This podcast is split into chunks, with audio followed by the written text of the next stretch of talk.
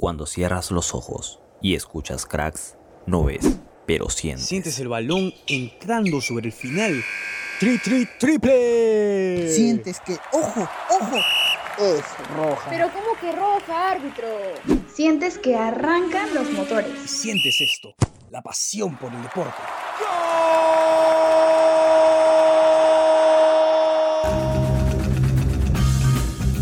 Cracks.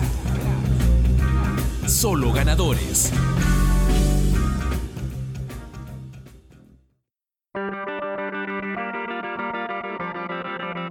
Hola, hola cracks, ¿qué tal? ¿Cómo están?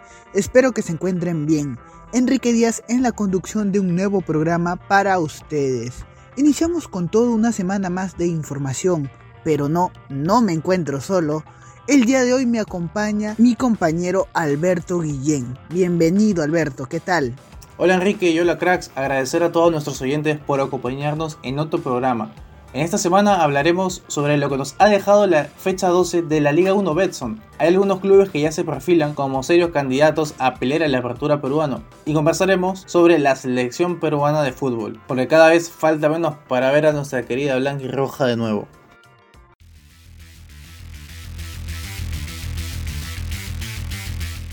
Así es Alberto, bastante información que tenemos preparado para esta semana y comenzamos rápido a conversar sobre nuestra apasionada Liga 1 Betson, porque se desarrolló la fecha número 12 del torneo Apertura Peruano y veamos que la tabla está al rojo vivo. Pero antes, Alberto nos tiene una información de los clubes que están peleando en este pelotón que obviamente está purgando por lo que es el título. Bueno, viendo la tabla, hay una ventaja marcada por una parte de los líderes, ¿no? Eh, Alianza Atlético de Subiana se impuso 2 a 1 como local a Ayacucho Fútbol Club. Valverde y Conde anotaron para el cuadro norteño, mientras que Santiago Rebagliati descontó para los zorros. Importante triunfo para el cuadro de Alianza Atlético. Y otro que también está muy arriba, en este caso, pisándole los talones, es Sport Huancayo el Rojo Matador empató 1-1 con la Universidad César Vallejo y dejó pasar una oportunidad de oro para acercarse a la punta. Benítez abrió la cuenta vía penal para el equipo huancaíno, mientras que Ramírez igualó el marcador en los descuentos para el cuadro poeta. Otro que perdió una chance de seguir sumando puntos fue el Deportivo Binacional, ya que el cuadro de Juliaca cayó en su visita a Sporting Cristal, un equipo cervecero que sufrió la baja de Omar Merlo a los 45 minutos y, pese al hombre de menos, se supo imponer en el marcador al vencer 1 a 0 con un auténtico golazo de Horacio Calcaterra, tremendo el gol del volante peruano. Y en esta ocasión Alberto nos ha preparado para la producción de Cracks y obviamente para todos ustedes queridos oyentes una narración o bueno narraciones de los goles más importantes en esta fecha. Primero, aperturamos este pequeño bloque con el gol de Horacio Calcaterra. Adelante, Alberto. Tiro de esquina para el Sporting Cristal. Va a centrar Joshi Mayutun, el hombre de la selección peruana. Centra ahí, rechazo Ortiz, queda el balón en el área. Calcaterra, golazo. Gol de Sporting Cristal. Le pegó el número 7, Horacio Galcaterra, el capitán, para decirnos que estamos aquí en el Alberto Gallardo. Cristal 1, Deportivo Binacional 0. Qué gran gol de Horacio Calcaterra y también qué gran narración de nuestro compañero Alberto Guillén, que dicho sea de paso es la primera anotación del volante celeste en la presente temporada. Y qué joyita nos regaló Sí, como te decía, auténtico pincelazo de Calcaterra. Y de un golazo pasamos a otro más. Es que Quevedo fue el héroe de la tarde para Melgar. El extremo peruano anotó el único tanto para el triunfo del León del Sur por 1-0 ante el papá. La pelota la tiene Martín Pérez Guedes. Cambia de ritmo Pérez Guedes para Archimbaud. La tiene Quevedo. Quevedo le va a pegar de afuera. ¡Golazo! Golazo de Kevin Quevedo. Le pega de fuera del área el número 27 del cuadro dominó. La asistencia fue de Jean-Pierre Archimbaud. Y pone el primero para los locales. Melgar 1, Cienciano 0. Grandioso gol que nos regaló Kevin Quevedo para definir este clásico del sur. entre dos clubes acostumbrados a ser animadores del torneo. Y ojo, este clásico no solamente viene en nuestras fronteras, sino también justamente se, enfrentaron ambos equipos en la Copa Sudamericana de esta temporada, dando como vencedor al Fútbol Club Melgar.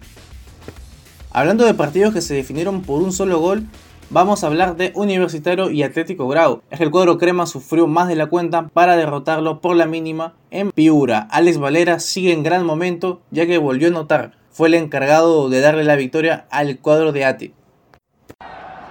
Balón es para Valera. Valera suelta el pase largo para Alberto Quintero. No va a llegar. Rechaza la defensa de Atlético Grau. Sigue Quintero. Sigue Quintero. Pase bombeado para Zúcar, Zúcar, Zúcar. Cabezazo de Valera, golazo. Gol de Alex Valera. Pone el primero para el cuadro crema. En los últimos minutos del partido se pone por delante en el marcador. Y estamos. Atlético Grau 0. Universitario 1. Gran momento de Alex Valera. El atacante crema suma 7 tantos en la presente temporada y con esta anotación es el goleador del torneo. Y no solamente eso, sino también que solo ha jugado 10 partidos. Interesante frecuencia de goles que tiene Valera. Sacando cuentas, en total Alex anota cada 127 minutos. Ahora vamos a pasar a hablar al empate 1-1 entre Carlos Manucci y el ADT de Tarma. Yandesa abrió la cuenta para el cuadro visitante y luego en los descuentos Manucci iguala el marcador. Y cerramos esta parte del bloque comentando sobre el triunfo del actual campeón del fútbol peruano Alianza Lima. El club íntimo trabajó más de la cuenta porque tenía que triunfar sí o sí este partido. Sabía que debía recuperar el paso en la liga local. Con goles de Lagos, Benítez, Cornejo y un doblete de la bandera, el club íntimo derrotó por 5-2 a Carlos Stein.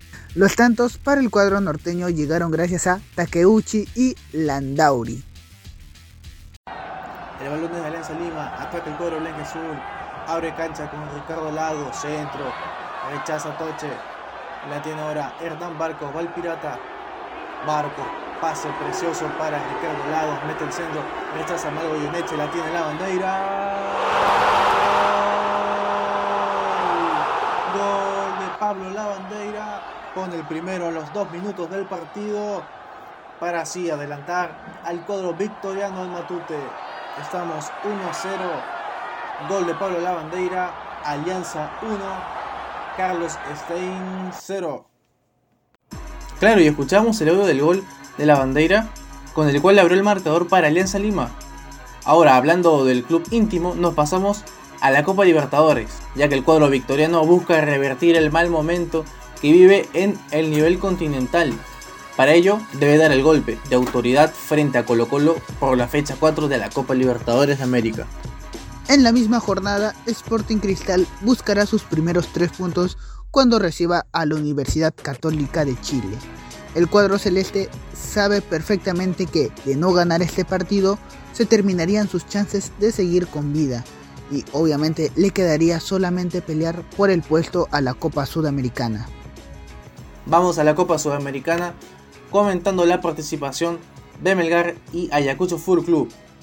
El dominó tendrá una visita complicada cuando enfrenta a River Plate en Uruguay. Recordemos que Melgar es puntero del grupo con 6 unidades. Mismo torneo, pero diferente realidad es la de Ayacucho FC, ya que marcha en el puesto 3 del grupo D y deberá vencer al Wisterman de local para seguir en la lucha por el liderato de su grupo. Y ahora vamos a una pequeña pausa. Recuerda que estás escuchando cracks, solo ganadores por Radio UPN.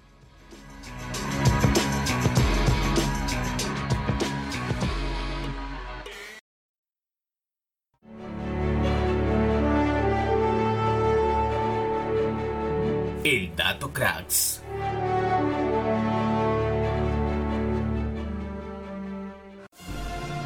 Luis Iberico fue el último jugador peruano en quedar en lo más alto de la tabla de goleadores de la Liga 1.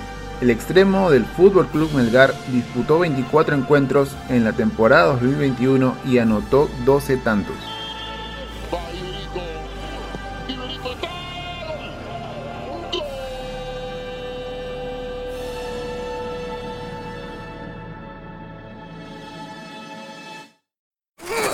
Porque el pitazo final lo pone cracks, solo ganadores.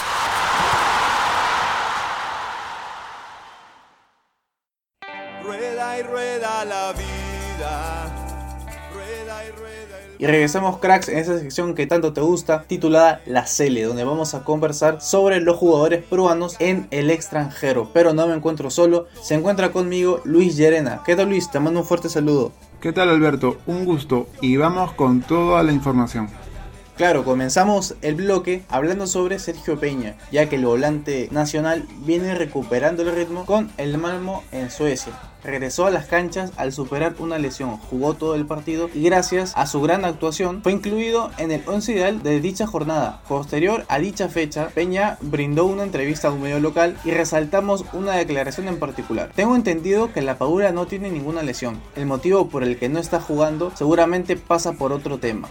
Mm, creo que eso nos deja pensando, ¿no? Porque a casi un mes del partido por el repechaje intercontinental, Gianluca Lapadula no ha sumado minuto alguno luego del triunfo de la selección peruana por 2 a 0 frente a Paraguay.